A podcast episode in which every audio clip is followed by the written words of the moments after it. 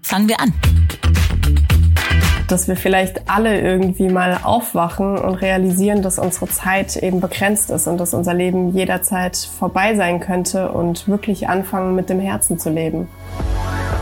Hallo und willkommen bei einer neuen Folge Fangen wir an. Ideen für ein besseres Morgen. Ich bin Christina Deininger und jetzt am Ende des alten Jahres geht's bei uns wie bei allen ums Resümieren und Bilanz ziehen und um die Frage, lebe ich das richtige Leben? Ja, oder stecke ich vielleicht im Leben der anderen fest, erfülle eigentlich nur die Erwartungen von außen? Was, wenn ich jetzt einfach genau das machen würde, wonach mein Herz schreit? Ja, zum Beispiel die Fahrradtasche packen und losfahren. Das machen ja viele, aber was ist, wenn eine alleinerziehende Mama solche Gedanken hat? Ist das Losfahren verantwortungslos oder übernimmt sie gerade so erst die Verantwortung über ihr eigenes Leben, nimmt ihr Glück selber in die Hand? Meine heutige Expertin Jasmin Böhm ist 32 Jahre alt, Doktorandin der Kunstgeschichte und alleinerziehende Mutter. Und sie ist einfach losgefahren, hat ihre drei Jobs gekündigt und mit ihrem kleinen Sohn Emil auf dem Fahrrad die Reise ins Ungewisse und ein bisschen näher hin zum Glück gewagt. Was sie bewegt hat, diesen Schritt zu tun, welche Hindernisse und Hürden sie zu überwinden hatte, was so eine Reise mit einem Menschen überhaupt macht und wie man wieder ein normales Leben führen kann anschließend, erzählt sie uns jetzt selbst. Herzlich willkommen bei Fangen wir an. Liebe Jasmin Böhm.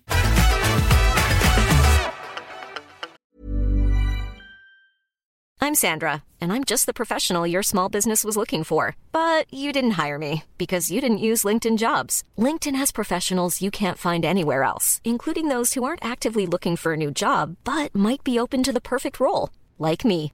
In a given month, over 70% of LinkedIn users don't visit other leading job sites. So if you're not looking on LinkedIn, you'll miss out on great candidates like Sandra. Start hiring professionals like a professional. Post your free job on linkedin.com slash spoken today. Ja, danke schön, dass ich hier sein darf. Jasmin, du hast jetzt deinen Reisebericht veröffentlicht und den Titel gewählt, Hallo Glück, dich gibt's ja doch.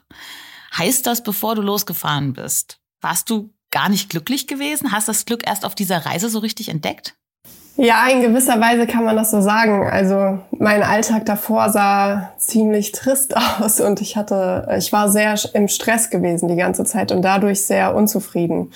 Durch die Reise hat sich das alles geändert und dann habe ich dadurch wieder zum Glück gefunden, ja. Ja, was genau bedeutet Glück eigentlich für dich? Und findet man das vielleicht wirklich erst, wenn man irgendwie so einen, so einen Umbruch, so eine Metamorphose durchlebt? Was ist Glück für dich? Also für mich war Glück einfach mit meinem Sohn zusammen zu sein, keine Sorgen zu haben und einfach im Moment leben zu können. Einfach in dem Moment ein gutes Gefühl mit meinem Kind zu haben. Du beschreibst ja auch so eine Situation in der Badewanne, in der du über dein Leben nachgedacht hast und das kennen bestimmt ganz, ganz viele, dass man manchmal so Phasen hat, wo man so sinniert, so lebe ich das richtige Leben, ne? Ja. Also diese Frage, die man sich stellt, hast du die da dir sehr oft gestellt in den letzten Jahren? Ja, auf jeden Fall. Also ich habe mich oft gefragt, was mache ich hier eigentlich? Ist das das Leben, was ich äh, leben sollte, was ich mir gewünscht habe? Aber in dem Moment, ich weiß nicht, man stellt sich halt öfter mal die Frage und dann ähm, man weiß, nö, ist eigentlich nicht, aber man geht trotzdem seinen Alltag so weiter und ändert halt nichts. Aber manchmal kommen halt dann doch so Momente und das war in diesem Moment, als ich in der Badewanne lag, so wo es, wo man wirklich merkt, es geht jetzt wirklich nicht mehr weiter. Also hier ist jetzt einfach ein Punkt erreicht, äh, wo ich nicht mehr kann und das hier kann wirklich nicht das Leben sein. Und so war das in der Badewanne gewesen und ich habe mich da gefragt, äh, was wäre, wenn ich jetzt sterben würde? Was wäre mein letzter Wunsch? Und die Gedanken, die da aufkommen, und ich habe mich da so richtig reingesteigert in diesen Gedanken, die sind, finde ich, das, was, was man wirklich machen sollte. Also das, was man, dem, was man folgen sollte. Und äh, ja, mein Wunsch war gewesen, meine Familie zu sehen, mein Kind zu sehen, Zeit mit meiner Familie zu verbringen. Und äh, ich hatte keine Zeit für meine Familie, vor allem für mein Kind. Und deswegen wusste ich, dass ich irgendwas ändern muss, dass es so auf gar keinen Fall weitergehen kann. Stichwort Tod und mit der Familie sein da hast du ja auch wirklich eine ganz, ganz krasse Erfahrung gemacht. Ein Familienmitglied, deine Mutter sozusagen beim Sterben begleitet. Das hat dich sicherlich oder natürlich hat es dich eben auch geprägt. Dieses Zweifel, Reue, habe ich das richtige Leben gelebt? Das hatte deine Mutter ja wahrscheinlich auch, oder? Ja, ich glaube, jeder, der weiß, dass er bald sterben wird, ähm, macht sich Gedanken über das Leben, das er geführt hat und fragt sich, ob man alles richtig gemacht hat, was schön war, was nicht schön war, was man vielleicht anders hätte machen können und so weiter. Und äh, das hatte meine Mutter natürlich auch. Und wenn man das, ich war da Anfang 20, über Jahre so intensiv mitbekommt, ähm, wie sich ein Mensch, der einem so nahe steht, über solche Gedanken, äh, also über solche Themen Gedanken macht, dann färbt es natürlich ab. Und als sie gestorben ist, habe ich ihr natürlich auch versprochen, wie ich mein Leben weiterführen werde, nämlich dass ich nicht einfach dem nachgehe, was alle sagen, was richtig ist, sondern meinem Herzen folge und das macht, was mich glücklich macht. Ich bin damals schon ganz viel gereist und meine Mutter wusste so ein bisschen, dass ich nicht so in dieses Alltag, in diesen normalen Alltag reinpassen, Stichwort Hamsterrad, und hat schon damals halt zu mir gesagt, so bitte folge deinem Herzen, bitte mach das, was dich wirklich glücklich macht, weil sonst wirst du später bereuen. Und das habe ich ihr versprochen. Und natürlich, wenn man sowas äh, seiner Mutter, die dann gestorben ist, verspricht, ähm, dann ist das, hat das eine andere Intensität, glaube ich, nochmal. Du hast es gerade gesagt, du warst schon immer unterwegs, so ein äh, Freigeist. Ähm, Reisen und Sport äh, waren dir immer wichtig. Also du hast schon eine Zeit lang in deinem Leben das ja, das Leben bei der Hand gepackt. Ähm, so ein schöner Satz, äh, den du auch geschrieben hast, mit Geduld und Training ist alles möglich. War so ein bisschen dein Leitsatz. Ist es immer noch. Ja, das stimmt.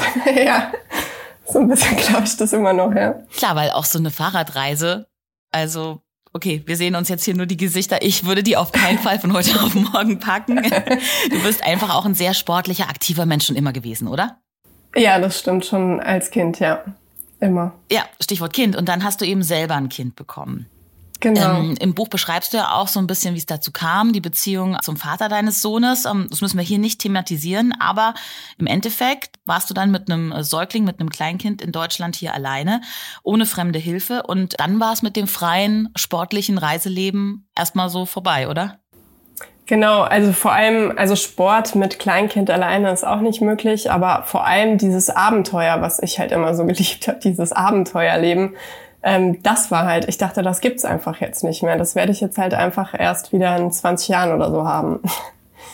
Ja, zum Glück äh, ist es dann anders gekommen, aber vielleicht kannst du kurz nochmal beschreiben, äh, wie dein Leben aussah, bevor du mit deinem Sohn auf die Reise gegangen bist. Du hattest ja wirklich drei Jobs. Ja, also ich habe in der Grundschule gearbeitet, als Dozentin an der Hochschule und als Galerieassistentin und habe noch meine Doktorarbeit geschrieben. Und selbst ohne Kind, äh, wenn ich das jetzt so aufzähle, denke ich mir auch so im Nachhinein, wie hast du das geschafft? Ich kann es auch heute gar nicht mehr so wirklich sagen. Aber mit Kind alleine war das einfach ein Ding der Unmöglichkeit. Und das habe ich halt jeden Tag zu spüren bekommen. Weil man kann nicht überall 100 Prozent geben, aber ich bin so ein Mensch, ich gebe gerne 100 Prozent und zeige gerne, was ich kann. Und irgendwie, das kann man aber nicht bei so vielen verschiedenen Stellen. Das kann man bei einer Sache, aber nicht bei vier oder fünf. Wie sah das aus? Emil ist in die Kita gegangen morgens, du bist zu deinen Jobs und wann habt ihr euch abends dann wieder gesehen? Ähm, es kam drauf an, also meistens bin ich dann direkt von der Schule in die Galerie gefahren oder halt von der Schule dann direkt äh, meinen Kurs an der Hochschule geben. Und bin, bis ich dann daheim war, konnte es auch mal so sieben sein oder so. Und dann habe ich ihn um sieben abgeholt bei meiner Oma. Der war dann bis um halb vier ungefähr in der Kita damals gewesen. Länger ging's nicht. Und dann hat die Oma ihn abgeholt, also seine Uroma. Und dann ähm, habe ich ihn da um sieben Uhr abends abgeholt. Und dann hat er auf dem Rückweg, hat, ist er schon eingeschlafen. Und dann habe ich ihn eigentlich nur schlafend ins Bett getragen und nichts von ihm mitbekommen. Und selbst am Wochenende, es gab ja immer Sachen zu tun. Also auch für meine Doktorarbeit und äh, auch für die Schule. Jeder weiß, dass man in der Grundschule viel vorbereiten muss. Also es war nie so, dass ich einfach mal nur Zeit hatte. Und das ist ja eigentlich so eine Situation, so erschreckend das ist, die ganz, ganz viele Alleinerziehende durchleben hier bei uns in Deutschland und wo man sich wirklich festgefahren fühlt. Was war aber jetzt der Auslöser, dass du gesagt hast, nee, jetzt ändere ich was. Das muss so nicht sein.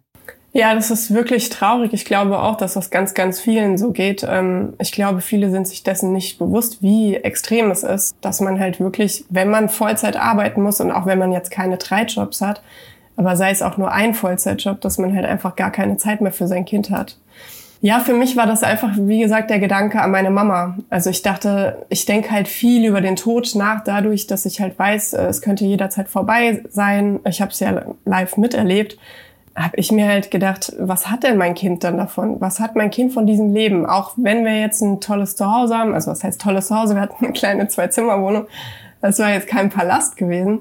Aber wir hatten, alles war so gesettelt und normal, wie man halt sich so das Leben wünscht.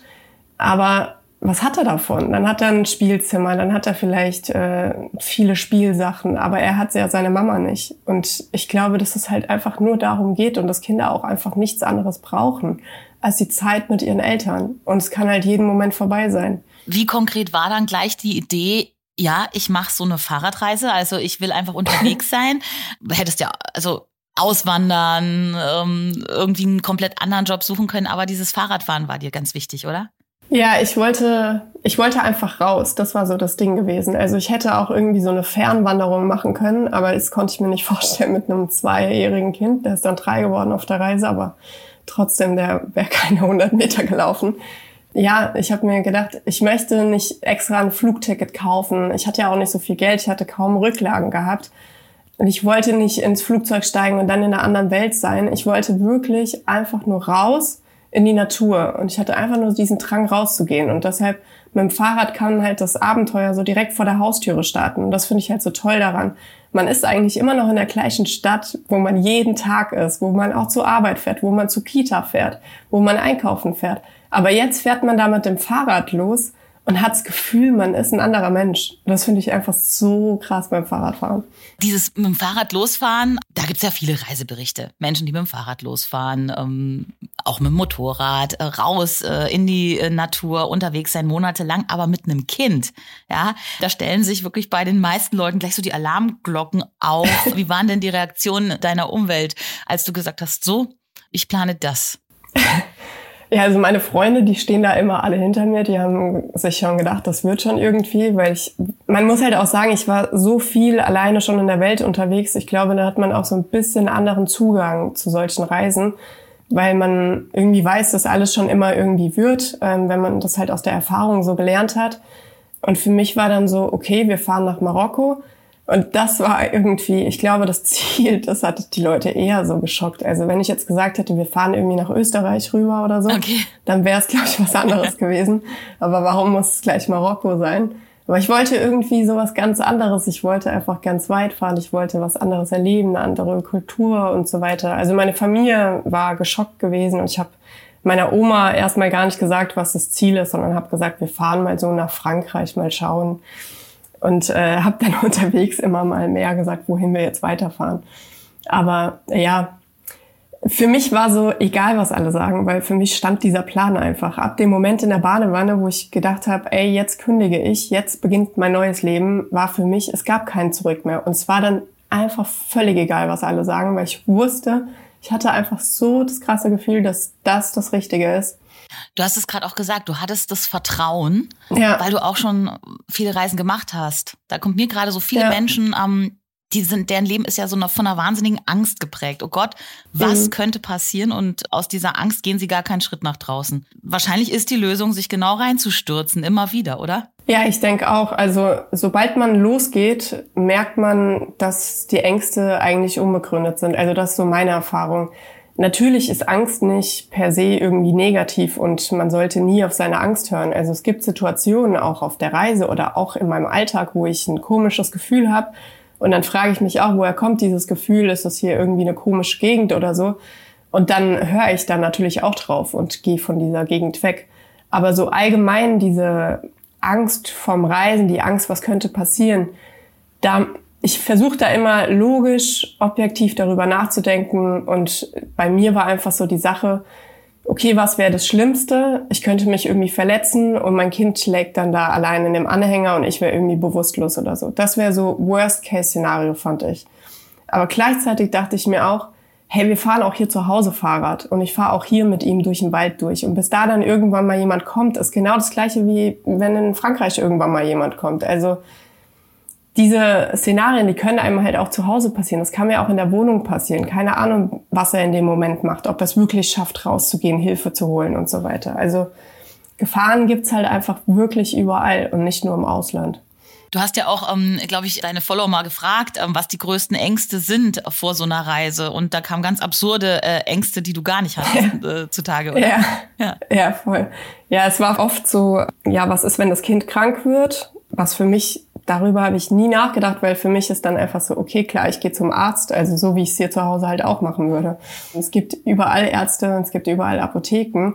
Ich war aber auch auf Reisen schon so oft krank gewesen und war in Ländern, wo es nicht so einfach war und trotzdem gab es immer eine Möglichkeit. Deswegen habe ich da auch einfach so ein Urvertrauen, dass das schon irgendwie klappt. Ja, und ganz, ganz, ganz, ganz viele hatten Angst vor Überfällen. Und diese Angst, ich weiß nicht, woher die kommt, vielleicht durchs Fernsehen oder so, ich weiß es nicht. Also, keine Ahnung. Also darüber habe ich mir wirklich gar keine Gedanken gemacht. Also gerade in Spanien haben viele gesagt, dass halt Autos ausgeraubt werden und so, aber ich dachte mir halt, wer soll denn uns auf unserem Fahrrad ausrauben? Wir haben gar nichts dabei.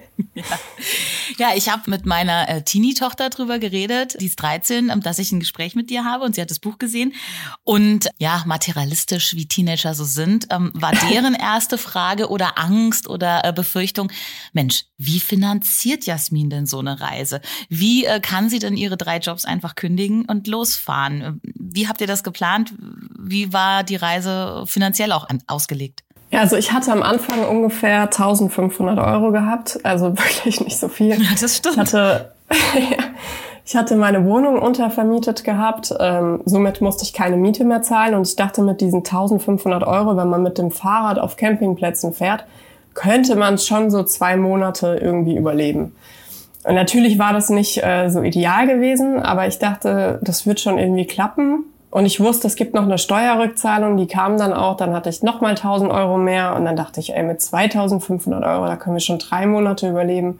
Und so ging das dann irgendwie immer weiter. Plötzlich, als ich unterwegs war, habe ich noch so rückwirkend ähm, meine ganzen Studiengebühren aus Portugal zurückbezahlt bekommen. Da hatte ich so ein Stipendium bekommen, für das ich mich nie beworben habe.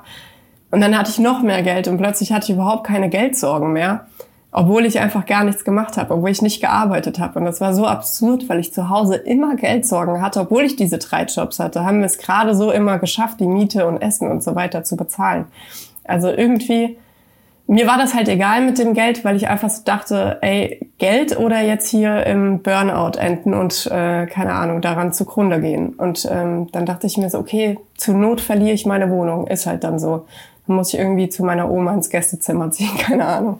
Aber irgendeinen Ausweg wird es schon immer geben. Und wenn es halt gar nicht mehr funktioniert, das habe ich mir halt auch gedacht, wenn das Geld irgendwie zu Ende geht, ähm, bevor ich irgendeinen Plan habe, wo wieder Neues herkommen könnte, dann gehe ich halt zurück, wenn ich nichts finde. Dann gehe ich halt zurück und suche mir wieder irgendeinen Job oder fange halt wieder in der Grundschule an. Also ja, Total spannend, wie du das erzählst. Und du hast ja auch vorne auf deinem Buch ein Zitat von äh, Lars Arment. Ja, man kann mhm. fast schon so ein bisschen sagen, ähm, ist so ein kleiner Mentor vielleicht auch mittlerweile, ja. oder?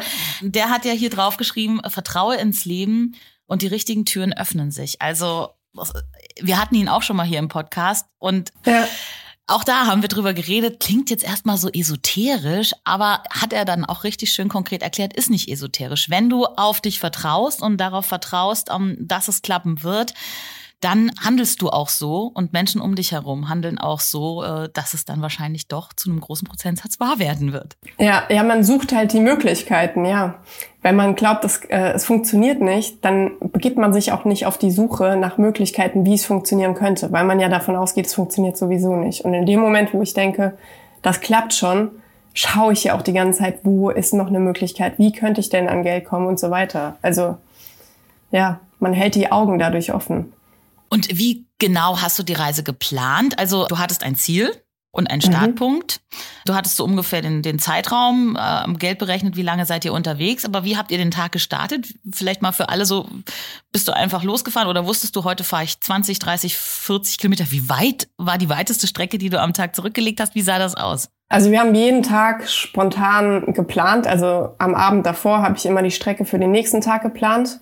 Und so haben wir uns dann halt vorwärts getingelt, so ja. Zum Beispiel morgens sind wir losgefahren und sind dann vielleicht so drei Stunden gefahren. Dann haben wir eine Stunde Pause gemacht auf einem Spielplatz oder später dann auch am Meer. Und dann ähm, danach sind wir noch mal so zwei Stunden gefahren und da hat dann Emil immer geschlafen. Der hat dann noch Mittagsschlaf gemacht. Und dann bin ich halt in der Zeit, wo er geschlafen hat, durchgerast, weil die drei Stunden am Vormittag, das ist halt auch nicht drei Stunden durchfahren. Das ist halt wirklich so oh, drüben ist ein Spielplatz, oh, drüben ist irgendein Esel oder ist ein Pferd und dann bleibt man halt dann dauernd stehen. Also das Kind sitzt nicht drei Stunden konstant in diesem Anhänger angeschnallt und bewegt sich nicht. Genau, und dann sind wir ungefähr so um 16 Uhr oder 15, 16 Uhr angekommen, haben das Zelt aufgebaut und dann hatten wir Freizeit und konnten uns noch die Gegend anschauen und so weiter. Klingt jetzt ganz ähm, gechillt und äh, so war es aber nicht immer. Also äh, nee. sind schon so ein paar Kapitel in deinem Buch, ich weiß gar nicht mehr, ob das mit äh, Horrortrip oder Höllentrip oder so, weil das gerade klang das wow, ja, mache ich auch. Aber es war schon manchmal schon auch ganz schön hart, oder? Ja, es gibt immer solche und solche Tage. Also das muss man schon dazu sagen. Manche Tage sind einfach so paradiesisch und einfach nur Entspannung pur und man ist die ganze Zeit in so einer Meditation über Stunden hinweg. Und andere Tage sind echt eine Qual und die Hölle auf jeden Fall. Aber ja, zum Beispiel, man hat halt so krass viel Gewicht dabei. Also insgesamt sind es so um die 80 Kilo. Und wenn ich das schieben muss, diese 80 Kilo, komme ich halt kaum vorwärts. Also ich komme ganz schnell an meine Grenzen ja, und so, sobald man hochfährt, also so in Steigung im Prozent, würde man so sagen, so ab 13 Prozent kann ich auch nicht mehr schieben. Da geht dann einfach gar nichts mehr. Ich komme nicht mehr vorwärts. Ich kann meine Füße nicht mehr vorwärts setzen. Und dann muss ich zur Not dann halt den Anhänger einzeln den Berg hochschieben, das Fahrrad einzeln hochschieben. Also das sind dann schon so Momente, wo man da steht und auch flucht und sich fragt, was so Hölle mache ich hier eigentlich? Wenn es dann noch warm ist ähm, und man dann irgendwie noch das Kind entertaint währenddessen und irgendwelche Geschichten erzählt, da denkt man sich schon so, ey, keine Ahnung, was soll das hier eigentlich alles? Oder Gegenwind kommt und so weiter. Also da gibt's schon Momente, da muss man schon krass kämpfen, definitiv, ja. Aber irgendwie, wenn man die geschafft hat, fühlt man sich halt danach umso besser. Dieses Gefühl ist halt unbeschreiblich. Und man ist dann auch einfach so als Team irgendwie zusammengewachsen. Also so mit seinem Kind, weil wir beide irgendwie da durch sind. Und danach feiert man das einfach so, als wäre das Leben einfach so das Allerschönste, was es gibt. Ja, es klingt äh, absurd, aber wahrscheinlich ist dann ähm, der Tag nach so einem anstrengenden Tag noch viel schöner als der Tag nach einem ganz gechillten, easy peasy ja. Tag, ne? Ja, genau. Völlig verrückt. Okay, weil fangen wir an, liebe Jasmin, haben wir in der Mitte immer ein ganz kleines Yin und Yang und das äh, würden wir jetzt machen. Da gebe ich dir zwei äh, Begriffe vor. Du entscheidest dich für einen, den anderen, beide oder keinen und kannst auch was dazu sagen. Also mhm. immer so auf die Person, mit der wir sprechen, zugeschnitten. Bist du bereit dafür? Okay. Hatte erstmal nichts mit Fahrradfahren zu tun, aber sind auch Hobbys von dir. Surfen oder Skateboarden? Ähm, surfen. okay, und Surfen oder Radfahren? Mm, Radfahren mittlerweile. Oh Gott, ich kann es nicht glauben, dass ich das sage, aber ja. okay. Stichwort Radfahren. Hast du auch gerade von geredet? Gerade Strecke im Dauerregen oder bergauf im Sonnenschein? Puh. ähm, gerade Strecke im Dauerregen, ja. Also dann doch. ja. Campingplatz oder Hotel? Campingplatz. Ja, wirklich? Würdest du ja, dich, ja, auf jeden Fall. Würdest du dich immer auch, wenn, wenn ich sage, hier, guck mal, ich lade dich ein, eine Nacht auf dem Campingplatz oder eine Nacht im Hotel? Ja, Campingplatz, definitiv. Ich liebe es, einfach im Zelt zu schlafen und der Emil liebt es genauso. Also ich liebe es einfach draußen zu sein. Es gibt nichts Schöneres als dieses im Zelt aufwachen, im Zelt einschlafen. Okay. Das kann kein Hotel besser. Und ähm, Stadt oder Land? Zum Leben Stadt zum Reisen und so weiter Land. Echt? Also du würdest jetzt auch äh, das Stadtleben nicht eintauschen für ein äh, längeres Leben wirklich näher an der Natur? Ich bin da immer so hin und her gerissen, weil irgendwie ich mag diese Impulse, die einem eine Stadt gibt. Ich glaube, wenn man auf dem Land, nur auf dem Land ist, dann hat man diese Impulse nicht mehr, um ja auch so über die Gesellschaft nachzudenken und so weiter. Ich mag diese ganzen kulturellen Angebote, die es in der Stadt gibt. Also wenn auf dem Land, dann ganz nah in der Nähe von der Stadt. Aber ähm, ja, ich, ich mag es, lange in der Stadt zu sein und dann wieder rauszugehen. Dieses Gefühl ist halt auch einfach unbeschreiblich dann jedes Mal. Hm, kann ich verstehen. Und das Letzte, Reiseziel planen oder Reiseziel erreichen? das ist schwer. ähm, ich glaube, Reiseziel erreichen. Okay. Ja. ja, aber ist eine schwierige Entscheidung, weil äh, Vorfreude ja. ist ja auch genau. oft richtig ja, eigentlich ist so der Weg selbst, also wo man nicht plant und aber auch noch nicht da ist, das ist so das Allerschönste. Aber ansonsten, ich glaube, die Planung selbst, da ist man noch nicht so ganz da mit den Gefühlen. Und wenn man dann aber ankommt, die Gefühle, die sind ja un unglaublich einfach. Deshalb vielleicht doch dann das Ankommen. Okay, danke. Das war schon das Yin und Yang.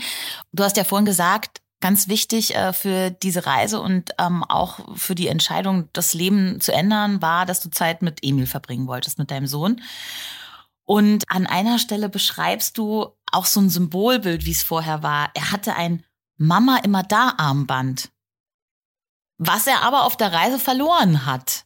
Was hat es denn damit auf sich gehabt mit diesem Armband? Ja, das Armband, ähm, das war auch aus einem Urlaub gewesen und irgendwie hat sich das zu Mama immer da Armband dann äh, entwickelt. Ich habe dann immer gesagt, wenn er in die Kita ist oder wenn er nicht gehen wollte oder wenn er bei mir bleiben wollte und mich vermisst hat, habe ich immer gesagt, wenn du mich vermisst, dann schaust du dir das Armband an und ich bin immer da, ob du mich siehst oder nicht. Ich bin immer da, ich habe dich immer lieb. Manchmal hat er dann auch in der Kita tatsächlich so auf seinen Armband gezeigt, das ich total traurig ähm, und gesagt, dass ich immer da bin. Und auf der Reise hat er das dann irgendwann verloren und es war ein Riesendrama gewesen. Und mir ging das auch total nah, weil ich dann so dachte, nein, weil dieses Armband, das war so wichtig für uns. Das war nicht nur irgendein Armband, es war halt das Mama immer da Armband. Und dann war das plötzlich weg und das, und wir konnten es nicht mehr wiederfinden, weil wir sind ja mit dem Fahrrad unterwegs, da kann man nicht mal eben so hin und her fahren. Ja, leider war das nicht mehr aufzufinden. Und dann habe ich mir aber so gedacht, vielleicht sollte es einfach so sein. Vielleicht sollten wir das Armband verlieren, weil ich bin ja jetzt immer da. Für, für was brauchen wir dieses Armband noch? Ich bin ja jetzt immer da. Und das meine ich nicht mal nur, dass Eltern immer da sein sollen, also dass die jetzt 24 Stunden bei ihrem Kind sein sollen. Natürlich brauchen die Kinder auch andere Impulse und natürlich brauchen auch Eltern einfach Zeit für sich. Aber ich war halt damals wirklich nicht da, weil ich einfach nur noch dafür gelebt habe, irgendwie unser Leben zu bestreiten. Und das hat sich halt total geändert gehabt. Und das hatten wir deshalb nicht mehr gebraucht eigentlich. Und dann habe ich so zu ihm damals gesagt, vielleicht findet ja ein anderes Kind das Armband, von dem irgendwie die Mama oder der Papa auch nicht immer da sind und dass es jetzt viel dringender braucht. Und damit konnten wir uns dann irgendwie anfreunden. Darüber schreibst du ja auch ganz viel. Die Rolle als, als, als Mama, als Mutter, die hast du ja auch ganz viel hinterfragt, auch als Frau. Viele Menschen sehen das ja auch ganz anders dass du sagst, du warst ja für ihn da, aber dieses unverantwortlich mit so einem kleinen Kind loszufahren, solche Kommentare musstest du dir ja auch anhören es gab ja, glaube ich, in einer Lokalzeitung einen Bericht über dich, wo ganz viele böse Facebook-Kommentare dann irgendwie auf dich eingeprasselt sind, dass sowas gar nicht geht. Wie bist du denn damit umgegangen? Ja, am Anfang hat mich das schon getroffen. Also man liest sich das halt alles durch und ist so komplett perplex irgendwie, wie die Menschen schreiben. Also das ging auch zum Teil wirklich unter die Gürtellinie. Aber so der Tenor war halt so das Gleiche. Wie kann sie das dem Kind antun? Das arme Kind, voll der Ego-Trip der Mutter und aber gleichzeitig habe ich halt hinter mir so das allerglücklichste Kind der Welt gesehen. Also es gab ja diesen Tag, den habe ich ja auch im Buch beschrieben, wo Emil einfach so nach vorne ruft, Mama, ich bin glücklich. Und das war so ein Moment, da musste ich einfach weinen, weil einfach so ein zweijähriges Kind hinten das aus dem Nichts heraus sagt, wo wir einfach nur durch die Natur fahren. Und wenn man dann so diese Kommentare liest und äh, hört, dass man seinem Kind was Böses tun würde, dass man irgendwie das Kind quälen würde oder zu etwas zwingen würde, aber eigentlich die Realität so anders ist, habe ich mir dann gedacht, okay, dann lass die Leute halt reden. Ganz im Ernst, das ist dein Leben, sie verstehen es nicht, aber gleichzeitig wäre es so schön, wenn die Welt ein bisschen anders wäre, wenn man einfach sich ein bisschen öffnen würde, auch für andere Lebenssituationen. Und das Absurde finde ich halt, ist, dass dieser Alltag, den ich vorher hatte und wo du ja auch gesagt hast, so geht's bestimmt vielen Alleinerziehenden, dass das halt kaum jemand hinterfragt, dass das so komplett als normal angesehen wird und da geht's den Kindern halt wirklich nicht gut, weil sie haben einfach gar nichts von ihrer Mutter und der Vater oder wenn es andersrum ist, das andere Elternteil ist ja nicht da. Also haben sie einfach ihre Eltern nicht da und das kann einfach für ein Kind und für die Entwicklung nicht gut sein. Aber das wird leider selten hinterfragt. Es ist ein ganz, ganz großes Thema und gerade jetzt auch ähm, mit der Kita-Situation in Deutschland, wir könnten da ewig sowieso drüber reden, dass das ja. alles auch nicht so das Optimale ist. Aber wenn wir so reden, ähm, du strahlst und ähm, wenn du von eurer Reise erzählst und von dem, was du erlebt hast und wie du dein Leben jetzt umgekrempelt hast.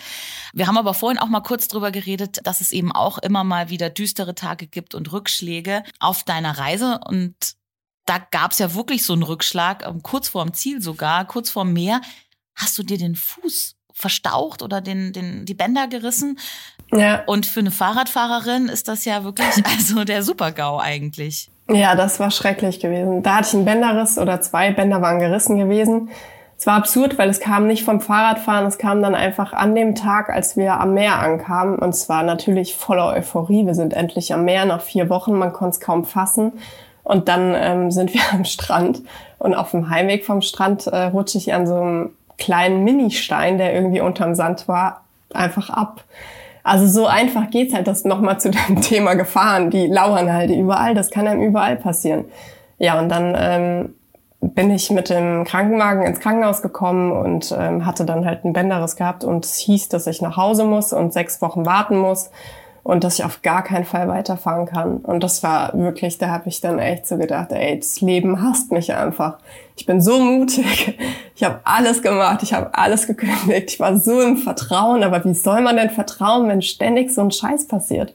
Das hat mich so aufgeregt damals. Ich dachte einfach so dieses typische, warum ich, warum immer ich, immer passiert mir alles, nie kann es mal funktionieren und diese ganzen Gedanken kamen dann wieder.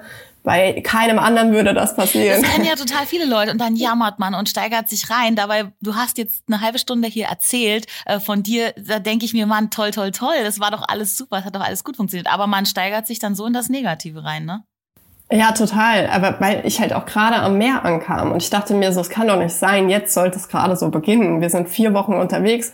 Jetzt würden wir die ganze Zeit nur noch am Meer entlang fahren. Ich habe mich so darauf gefreut. Dann aber irgendwann habe ich mir so gedacht, ey, du kannst eh nicht ändern, aber ich gehe jetzt auch nicht heim. Ich mache das nicht. Ich bleib hier, weil ob ich daheim warte oder hier, macht keinen Unterschied.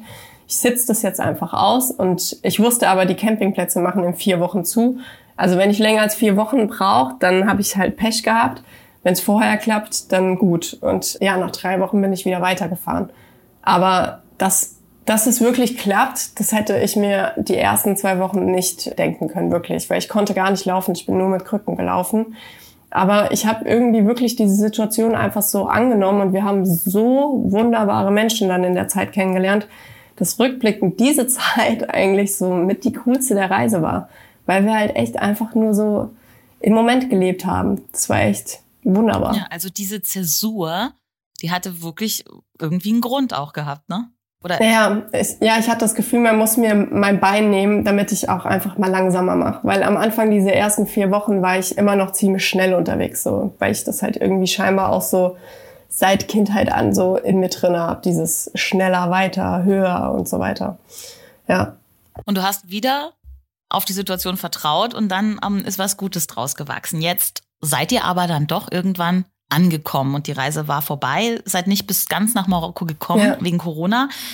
Aber irgendwann ähm, war das Ziel erreicht, die Reise war zu Ende und ihr seid wieder zurückgekommen. Wie war das Ankommen zu Hause dann? Erstmal freut man sich natürlich alle zu sehen, aber dann fällt man definitiv erstmal in ein Loch. Also das glaube ich, jeder, der mal länger unterwegs war, kennt es, dass man dann erstmal zu Hause so sich denkt, okay, was mache ich hier eigentlich und wie geht's jetzt weiter? Und ich wusste halt, wir waren vorher die ganze Zeit draußen, jetzt war ich die ganze Zeit drinnen. Wir sind im November angekommen, also ist auch nicht so der Monat, wo man dann noch so viel machen kann, weil es um 4 Uhr schon wieder dunkel ist.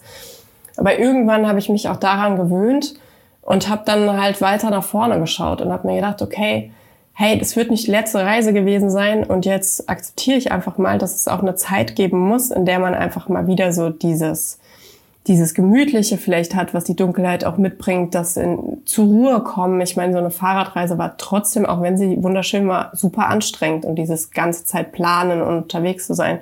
Und das das vielleicht auch braucht. Und dann ähm, habe ich ja mein Buch geschrieben in der Zeit. Das war natürlich auch total toll und intensiv, auch dieser Schreibprozess.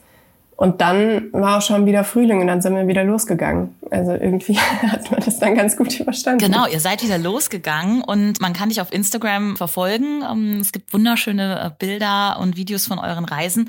Und jetzt, ein Jahr später, seid ihr ja auch erst vor ein paar Wochen wieder zurückgekommen. Ja. Und einer deiner letzten Instagram-Posts habe ich natürlich gelesen und da hast du ja so ein bisschen jetzt auch überlegt, hm, ob dieses Losgehen und Zurückkommen wirklich das Richtige ist ob ihr nicht einfach die ganze Zeit unterwegs sein solltet, könntet und hast mal so die Frage auch in den Raum gestellt, den Followern, ja, was würdet ihr machen? Wie steht ihr dazu?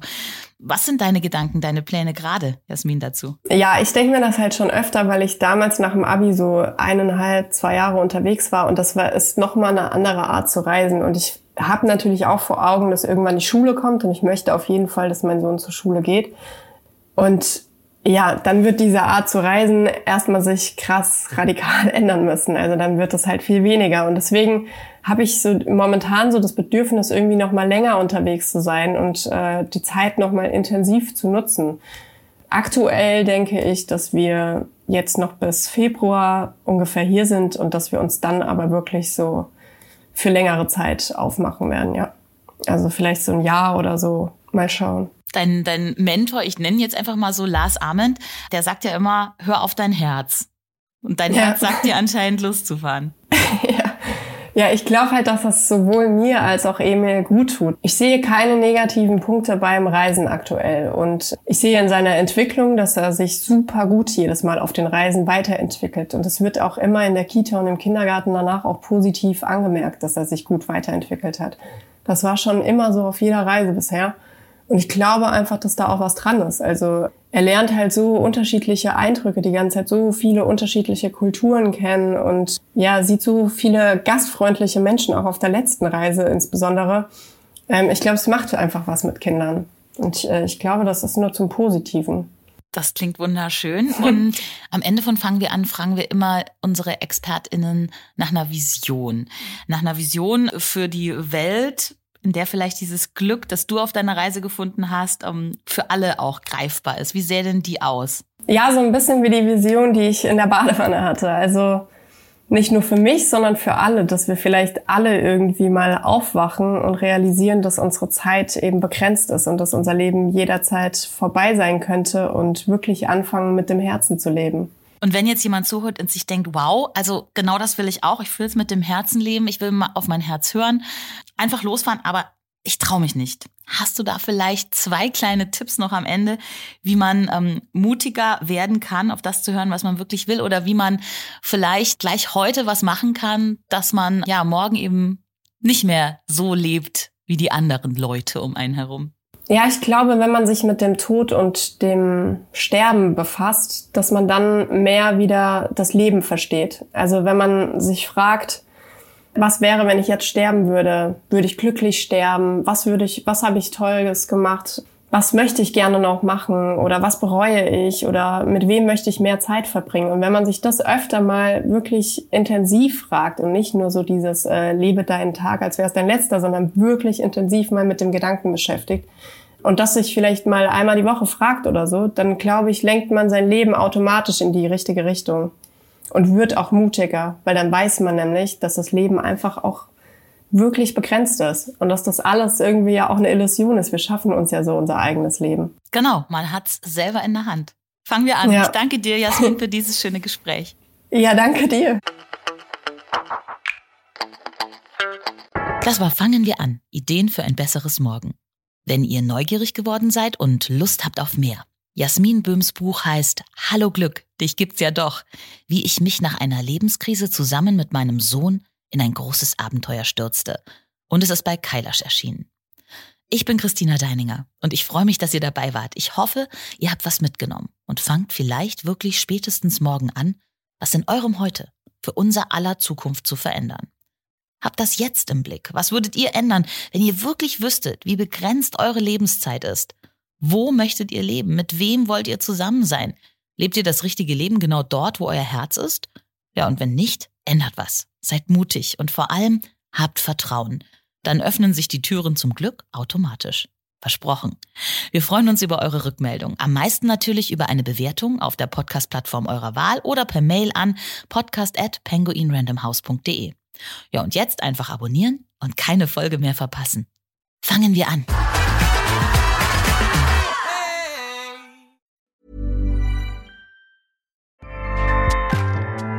ACAST powers the world's best podcasts. Here's a show that we recommend. Hi, I'm Jesse Cruikshank. Jesse